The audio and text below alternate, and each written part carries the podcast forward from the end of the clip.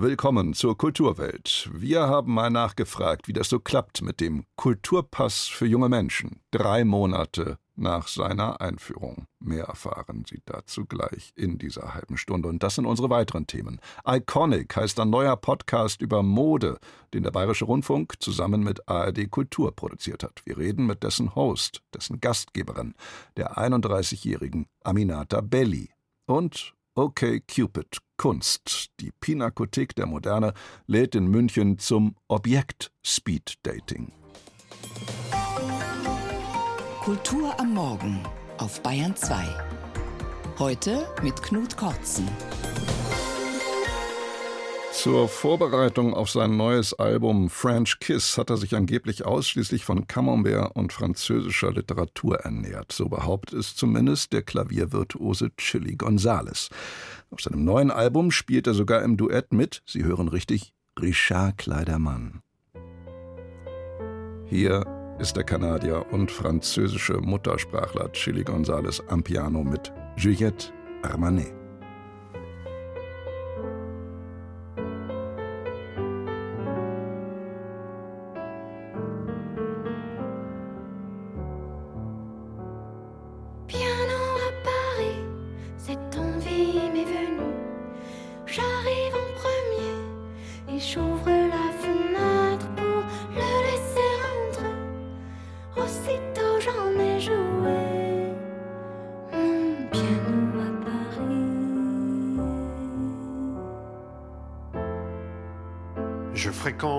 Pianomanes et les pianofemmes à Paname. Mais souvent, ça se termine en mélodrame. Les mélomanes veulent savoir qui possède la clé des larmes.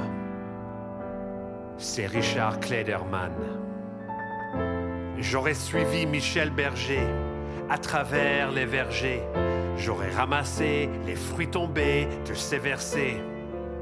Je suis la groupie du pianiste Fondamentaliste, showman, artiste comme Franz Liszt.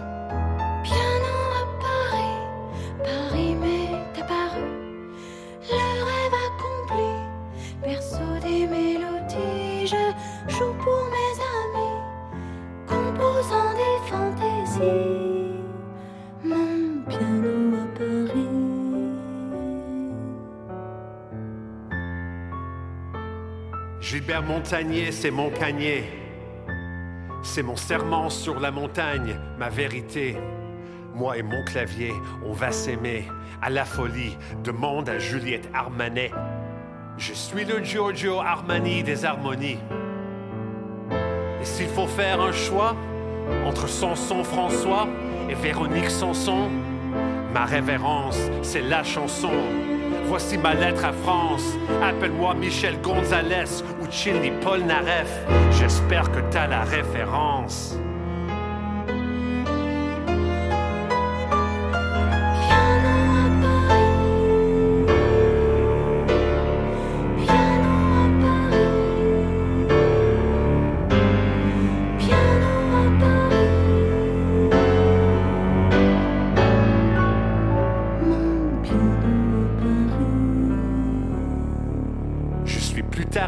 Que tarot.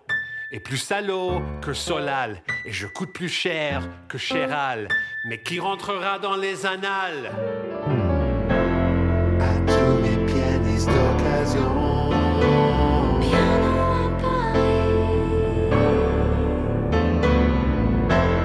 Pour vous, ma standing ovation.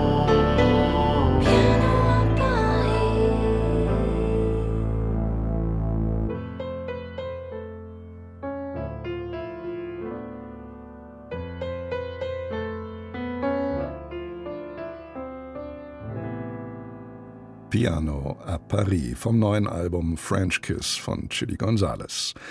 Der Buchhandel in Deutschland profitiert bisher am stärksten von ihm, vom Kulturpass für 18-Jährige. So sagte es Kulturstaatsministerin Claudia Roth Ende August. Am zweithäufigsten würden mit diesem Kinotickets erworben. So der Stand vor 14 Tagen ungefähr. Rund 750.000 jungen Menschen, die heuer ihren 18. Geburtstag bereits feierten oder noch feiern werden, können auf das Guthaben in Höhe von 200 Euro zugreifen. Drei Monate ist es jetzt her, dass der Kulturpass eingeführt worden ist. Mit welcher Resonanz berichtet Christoph Leibold. Also ich habe mir überlegt, wenn ich 18 war und ich hätte 200 Euro für Bücher bekommen, das wären damals 400 Mark gewesen, hallo, wo kriege ich schon mal 200 Euro und kann sie in Kultur ausgeben? Und zwar in jeder Art von Kultur. Bücher, Kinokarten, Theaterkarten. Das ist schon eine Chance, finde ich, die man da den Jugendlichen gibt, in jeder Form. Katrin Schmidt von der Buchhandlung Lesezeichen in Germering ist begeistert vom Kulturpass. Und das, obwohl sie die gleichen frustrierenden Erfahrungen bei der komplizierten Registrierung gemacht hat, von denen alle Anbieter einhellig berichten, die man fragt. Gut 8200 sind es aktuell bundesweit. Schmidt und ihre Kolleginnen gehören zu den vielen, die sich nicht haben entmutigen lassen vom mühsamen Anmeldungsprozedere. Und jetzt läuft es. Wir haben wirklich viele Bestellungen, auch wirklich schon von Anfang an. Von Jugendlichen, die sich Sachen bestellen, quer durch den Gemüsegarten, über Mangas, über Romane, über sozialkritische Sachen. Es sind auch wirklich teurere Bücher dabei, wo die immer total happy sind, wenn sie sich das abholen können, weil sie sagen, oh ja, endlich, ich will es eben schon so lange haben. Der Buchhandel profitiert in der Tat bisher am deutlichsten von der Initiative. Um die 200.000 Bücher sind schon über den Kulturpass verkauft worden. Aber nicht alle Buchläden berichten von spürbarem Zulauf.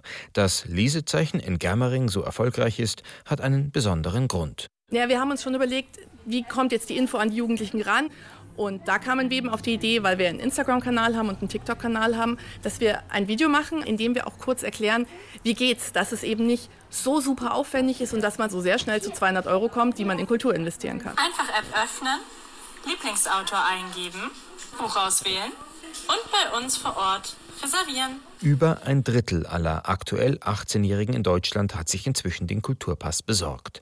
Außer in Bücher wird das Geld vor allem in Kino- und Konzertkarten investiert. David zum Beispiel hat ein Ticket fürs Münchner Hip-Hop-Festival Rolling Loud gekauft, das allerdings das Budget gesprengt hat. Wenn der Ticketpreis darüber hinausgeht, kann man nicht selbst den restlichen Preis erstatten, sondern kann nur innerhalb dieses 200 Euro Budgets etwas kaufen. Deswegen war es leider so, dass dann es nur für einen Festivaltag gereicht hat.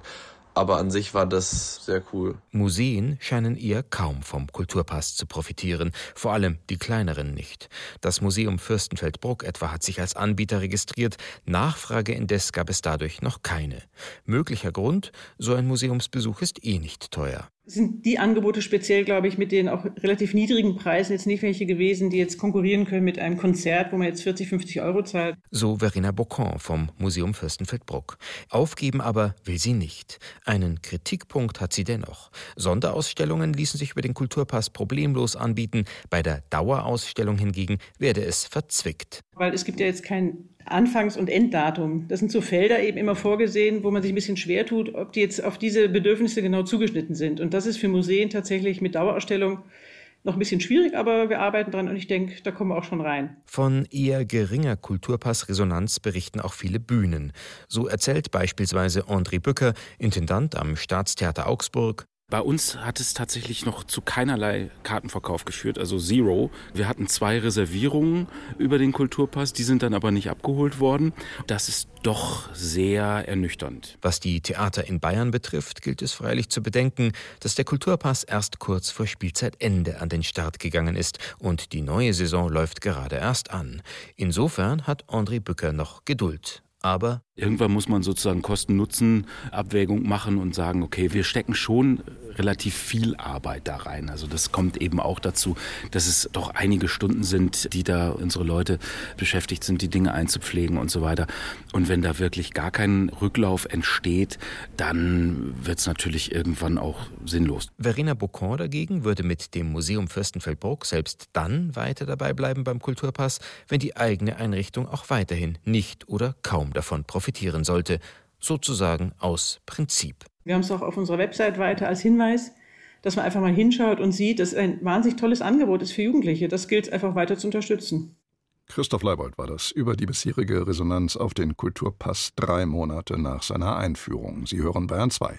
Mit Kunst in Berührung kommen kann man heute auch in der Münchner Pinakothek der Moderne beim Objekt Speed Dating, also beim Kennenlernen von Designobjekten der neuen Sammlung. Flora Rönneberg erklärt, was die Besucher dort erwartet. Bei diesem Gong heißt es normalerweise auf zum nächsten Date. Speeddating lebt von schnellen Wechseln. In der neuen Sammlung der Pinakothek der Moderne handelt es sich derweil nicht um ein Date im Museum, sondern mit dem Museum. In der Ausstellung Textile Welten werden Besucherinnen und Besucher dazu eingeladen, durch Objekte miteinander ins Gespräch zu kommen. Alle fünf Minuten wird gewechselt.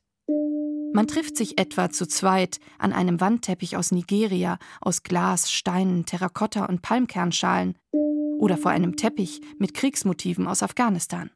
Kuratorin Polina Gedova hofft, Menschen und Kunst auf eine besondere Weise zusammenzubringen.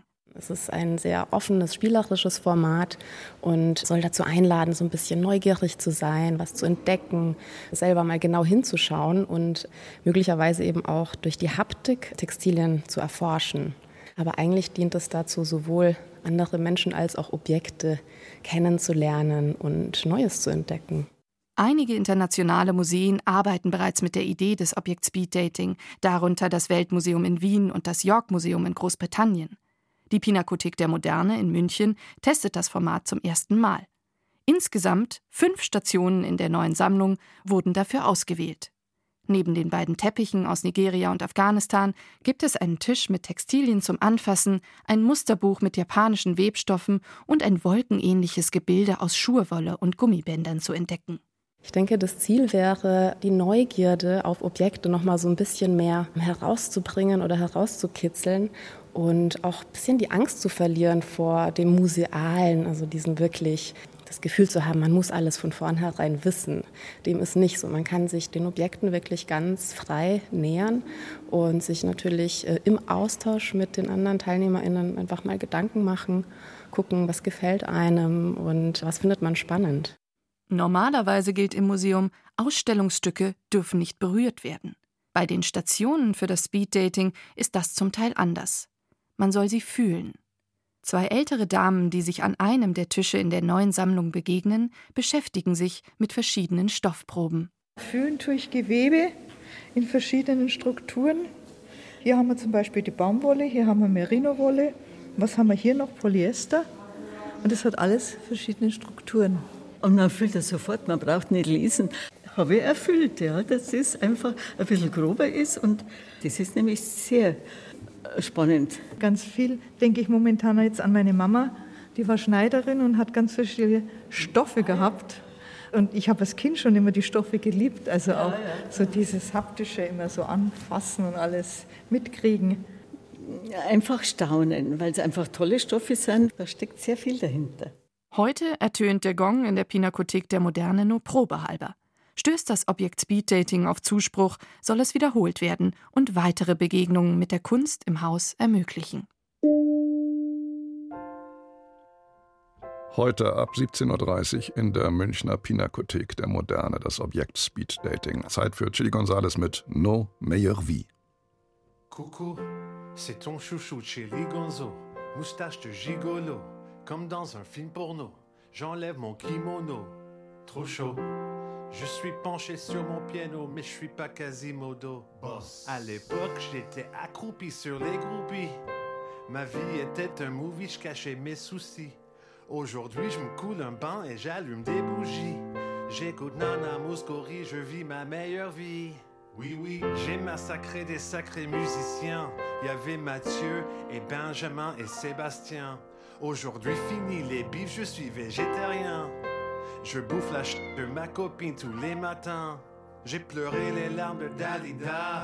Aujourd'hui, je ris comme si Eric Satie fumait de la sativa. Fini les malaises, fini les malheurs. Je finis mon couplet en tonalité majeure. On vit nos meilleures vies, n'en déplaise aux tristes cires. On est des jouisseurs, on arrive sur la scène en hydroglisseur. On améliore la vie des gens avec ce morceau. C'est la fin des haricots. Fait. Je te dis qu'on vit nos meilleures vies. C'est ça le putain de paradis. De vieux amis qui vivent leur meilleure vie. Hey yo, c'est le retour de l'oncle bébé latex. Stoppez tout, prévenez la presse. Les rappeurs baissaient la tête. Un rap qui va vous déboucher les artères ou vous caresser la fesse. Dans tous les cas, c'est la fête. Quand je me balade dans mon quartier l'après-midi, les commerçants me disent bonjour comme dans La Belle et la Bête. Bonjour Mon cher Chili, vous interrompez ma retraite. Je veux bien refaire ce truc de rap parce que je connais la recette. Pendant que je faisais la sieste, les rappeurs se sont mis à kicker. Puis apprécier leur rap est devenu pour moi trop compliqué. Certains fans de mes raps font pitié, ils n'ont jamais respecté mon envie de changer de métier. Niquez-vous, je suis DJ et puis c'est tout. C'est le seul truc sur terre que j'ai envie de faire nuit et jour. Et pour me juger, qui êtes-vous? Retenez-moi, je vais faire un malheur. J'ai envie de les gifler tous. Depuis que je rappais plus, tu te rappelais plus que je rappais aussi bien. Comme une histoire d'amour d'enfance qui vient bousculer ton quotidien. Le rap ça s'en va et ça revient. C'est fait de tout petit rien. C'est un truc d'américain. Ces blaireaux parlent mais ne connaissent pas ma vie. Leur salive glisse sur ma Gore-Tex Pas besoin de parapluie. Oh Rien ne m'atteint J'ai le cerveau galaxie Les querelles futiles des humains?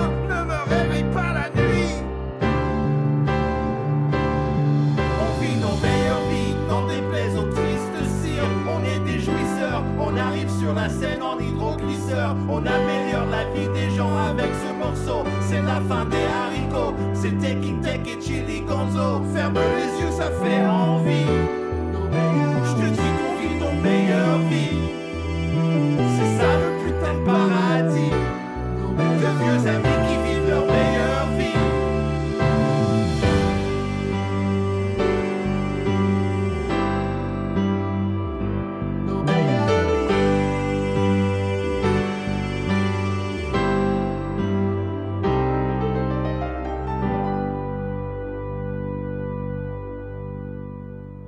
Chili Gonzales im Duett mit Tequila Tex.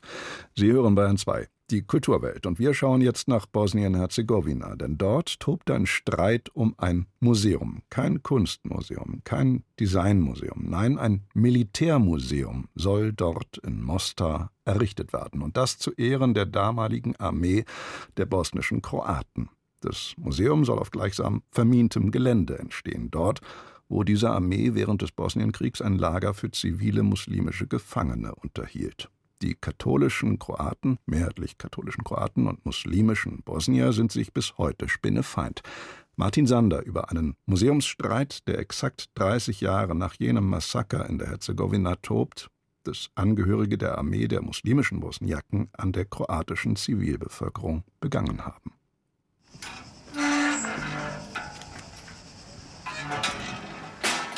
Das Heliodrom ist ein hoch umzäuntes und streng bewachtes Gelände im Südwesten von Mostar, der Hauptstadt der Herzegowina.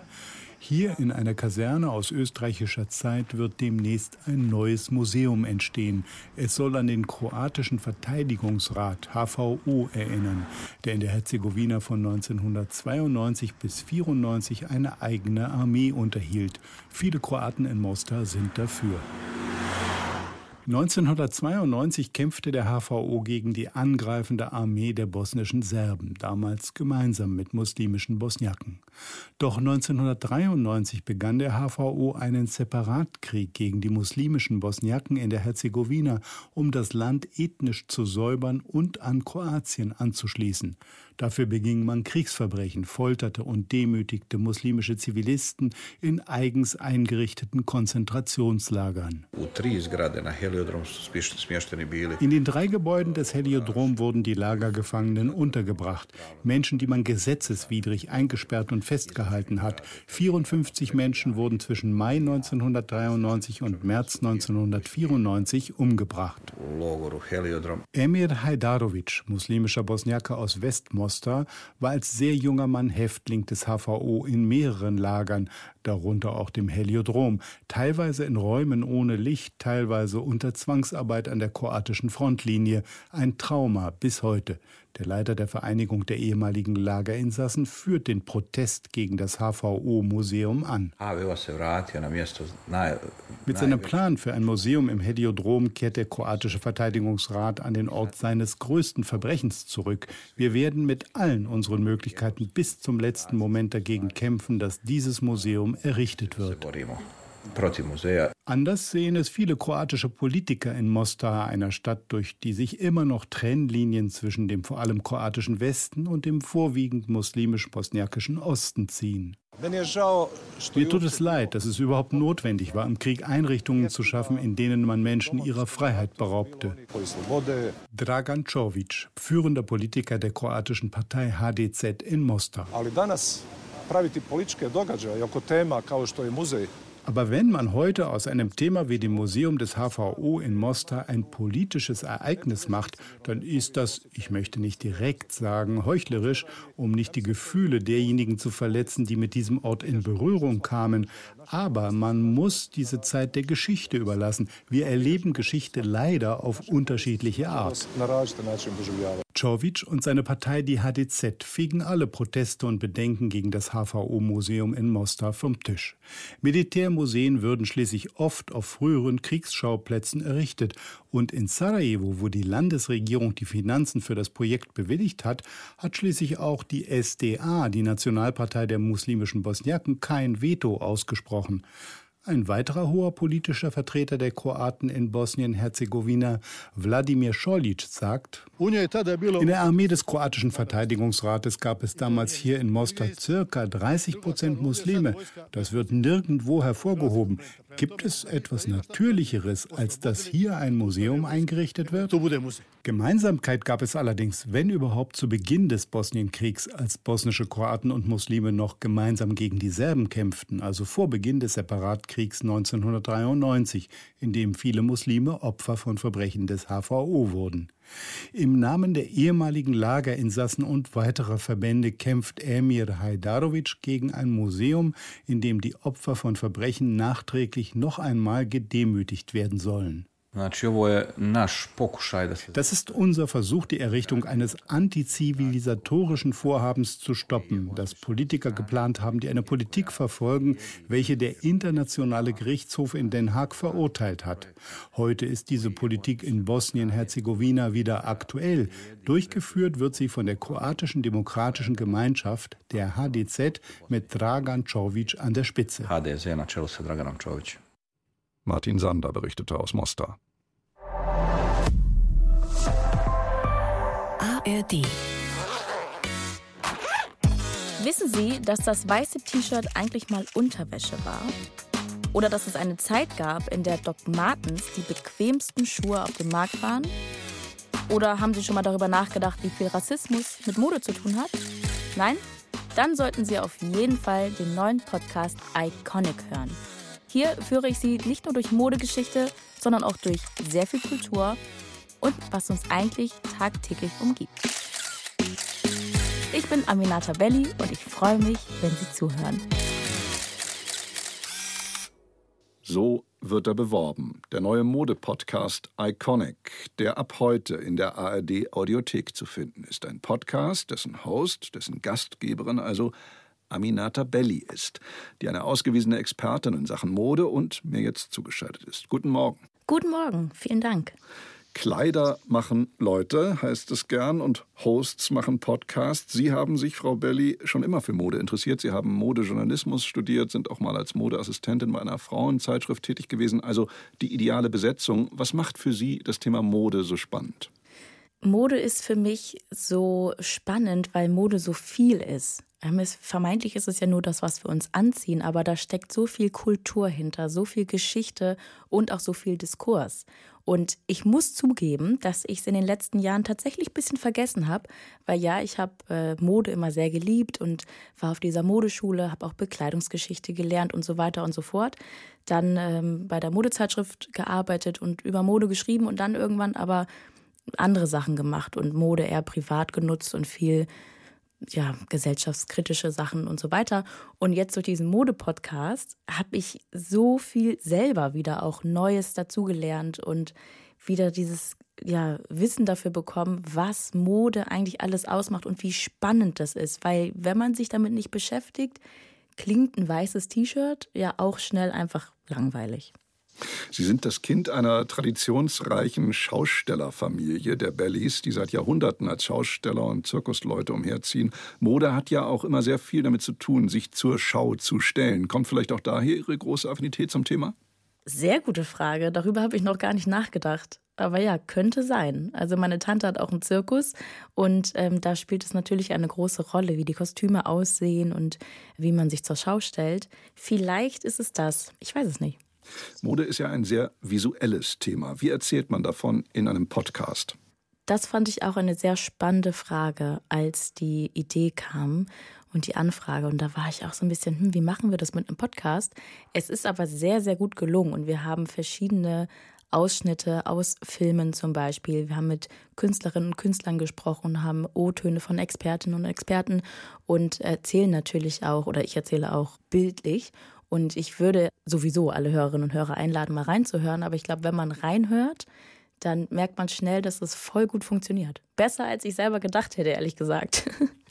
Iconic heißt Ihr Podcast. Welches Kleidungsstück ist denn für Sie zum Beispiel ikonisch? Ich würde sagen, für mich persönlich oder aus meinem Kleiderschrank ist es so ein Burberry Trenchcoat.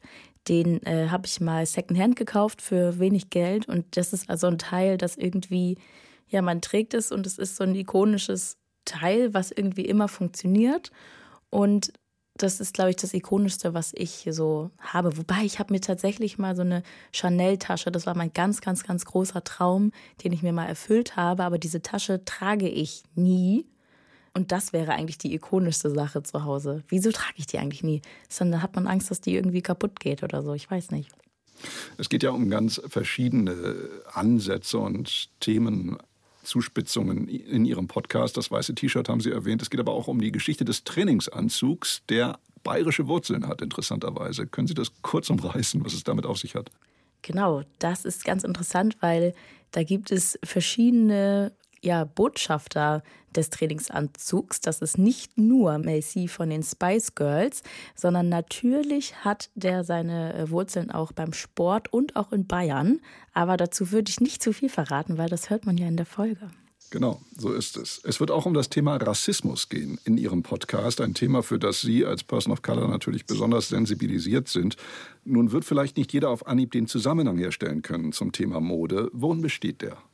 Das besteht auch darin, dass äh, Rassismus ja auch daraus besteht, dass Leuten oder gewissen Leuten Dinge zugeschrieben werden. Und so ist es zum Beispiel beim Hoodie der Fall, dass äh, eine Person Hoodie trägt und darin erschossen wird, wie es bei Trayvon Martin der Fall war, ein junger Mann, der äh, von einem anderen erschossen wurde, weil dieser dachte, dass der gefährlich sei. Er hatte aber ein Hoodie an und hatte Skittles in der Tasche.